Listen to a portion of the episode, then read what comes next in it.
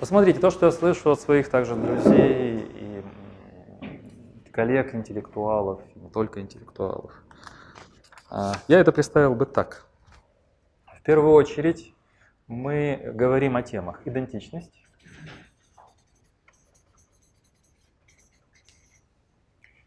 мы это увязываем язик.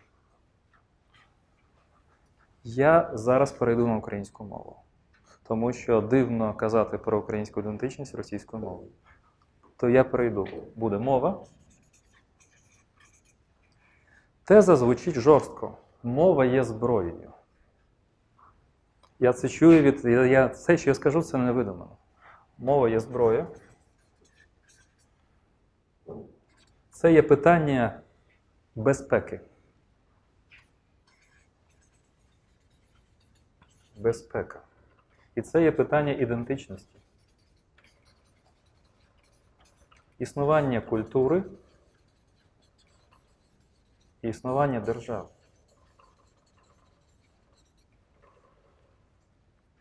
І оскільки це питання, питання всі пов'язані між собою, вони пов'язані. Я думаю, ви читаєте постійно і блоги, і статті, це все тема розгортається. Знову ж таки, ми включаємо сюди, безперечно, ідею історичного шляху. Історичний шлях ми повністю перейняли у поляків 19 століття. Форпост західної цивілізації.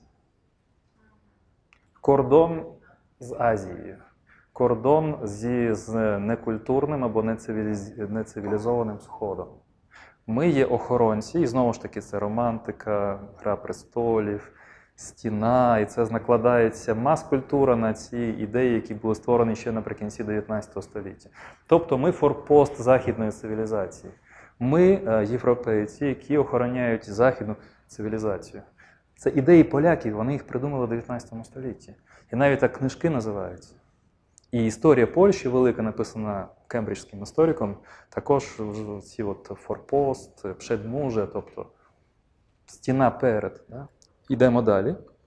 Знову ж таки, європейський орієнтир, безумовно. Ми називаємо це вектором цивілізаційним. Це те, що додає сенсу тому, що ми робимо. Угу. Знову ж таки, в цьому наша істина відстоювати свою правду, європейську ідентичність в протилежності з східним сусідом. І отут ще е, певні речі. Знову ж таки, щоб скласти антипод опонента або ворога, ми маємо якось його позначити. Тобто схід, антизахідна цивілізація, скажімо, азійська цивілізація. І отут ми включаємо цікаві моменти образ деколонізації. Знову ж таки, ми беремо західні концепти, які ми нахапалися з різних джерел. Так звана література постколоніальних студій, так званих, деколонізація і образ декомунізації.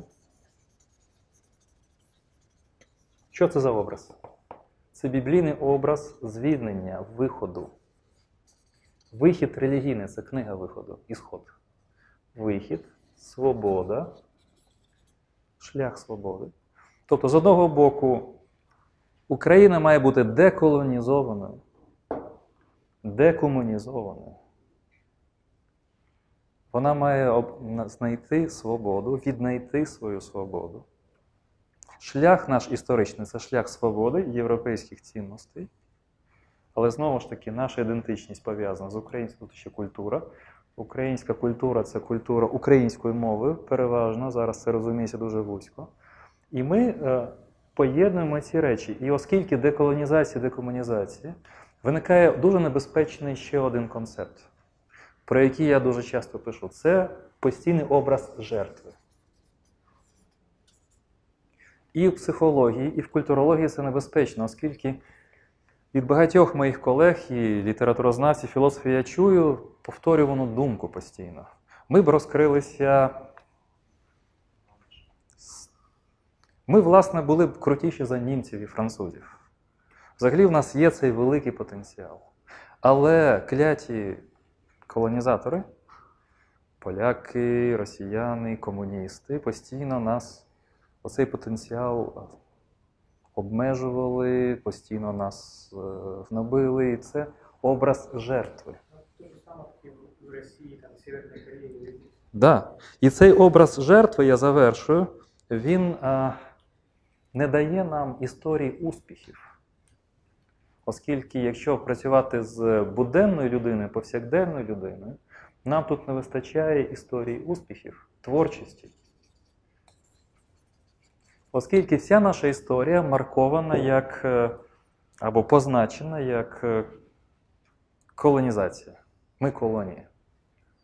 Колонія Москви, колонія Варшави або Кракова, колонія інших культур, які не давали нам розкритися.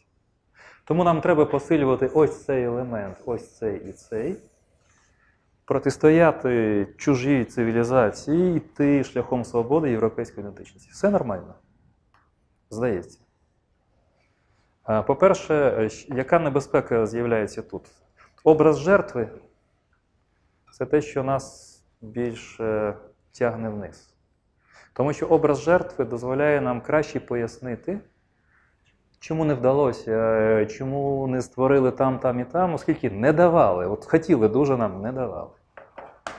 І оскільки ми постійно були жертвою, і відсутність успіхів, таких яскравих за 19 століття, 20 пов'язана знову ж таки з чужими зовнішніми силами. Тобто це інфантильна, неактивна міфологія. Ми тут жертви, ми пасивні, ми не проявили своє начало, і тільки ті елементи, які виникли, це як трава через асфальт. В чому небезпека? Це дуже вузький, несучасний, закритий образ. Світ багатий. Українські ресурси це від е, Чернівців, Целан, Шумпетер і Франко вчилися в одному будинку. Шолом Алейхім, Ніколай Бердяєв, Шестов, Арсеній Тарковський. Україна це багата культура співіснування релігій, мусульмани, іудеї, католики, православні. Різні мови, різні культури навколо цивілізаційного ядра. Якщо ми робимо акцент на цьому, зброя, безпека, ідентичність, ми створюємо вузьку ідентичність, яка є непривабливою, несучасною для багатьох молодих людей, зрілих людей. Ми там не знаходимо себе, ми не знаходимо місця, заради якого ми можемо навчати, творити, і розвиватися. Я закінчив. Тобто я, я хотів докладніше, але ви зрозуміли маркери основні, так? Ми створюємо вузьку ідентичність, вона нас послаблює, вона нас розбещує, тому що ми вважаємо, що не вдалося, тому що хтось заважав. Виходить, що нам треба Ми продовжуємо в цьому ж дусі, оскільки ну, знову ж таки нам заважає, помітили? Ми тримаємося, нам постійно заважають. І якщо у нас щось не вдалося за ці 6 років, не вдасться через рік, два, три, ми будемо знати, на кого це списати. От так і є, тому що ворог не дає. Я коли читав лекцію по стоїцизму, я казав, що Голландія була більше ста років в військовому конфлікті з наймогутнішою імперією Габсбурзькою. І це був золотий вік Голландії. Економічно, культурно, філософськи. А це був страшний ворог для Голландії. Це була величезна імперія з ресурсами, з військовими, про ресурси кажуть, Габсбурзька імперія, сказка. Да, и потом существовала, опять же, это завершаю еще один исторический элемент. А, То, что не было государственности, ничего не значит. Во многих современных государствах Европы не было государственности. Существовали другие государственные объединения, были империи. Не было Бельгии как государства никогда. Но там были разные региональные образования. Запорожская. Да, и в, этом, и в этом Украина типично европейская страна, которая никогда не имела государственности, точно так же, как Бельгия, но точно так же, как многие другие регионы. С Чехией там все непросто. Э, Да я могу сказать, Чехия, Польша не имела государства, ну, когда-то она была великим государством, ну, скажем, Чехия и Бельгия точно не существовали, да? Финляндия, вопрос вообще, что это было, непонятно. Но при этом Украина эти же 300 лет имела и развитую церковь, и, и свою шляхту, и свое городское самоуправление, и свои коллеги, и свое образование, и свои города. И то, что вы книги вытягиваете, это может быть и 16 века, и 17, и 15, ну, и 11. Да, есть все это есть. Да, да, да. И там указано, что уже был тогда украинский язык, который был параллельно старославянским. Ну, то есть, как бы...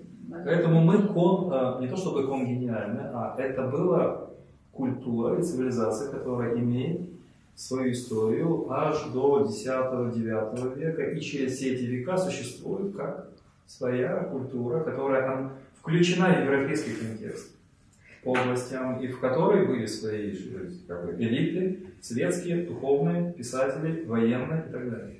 Я показал две картины мира. Я показал, что мы создаем неудачную картину мира. Она не работает в современном открытом мире. Она не привлекательна. Ни внутри, ни вне. Она кажется эффективной, работающей, но на самом деле нет.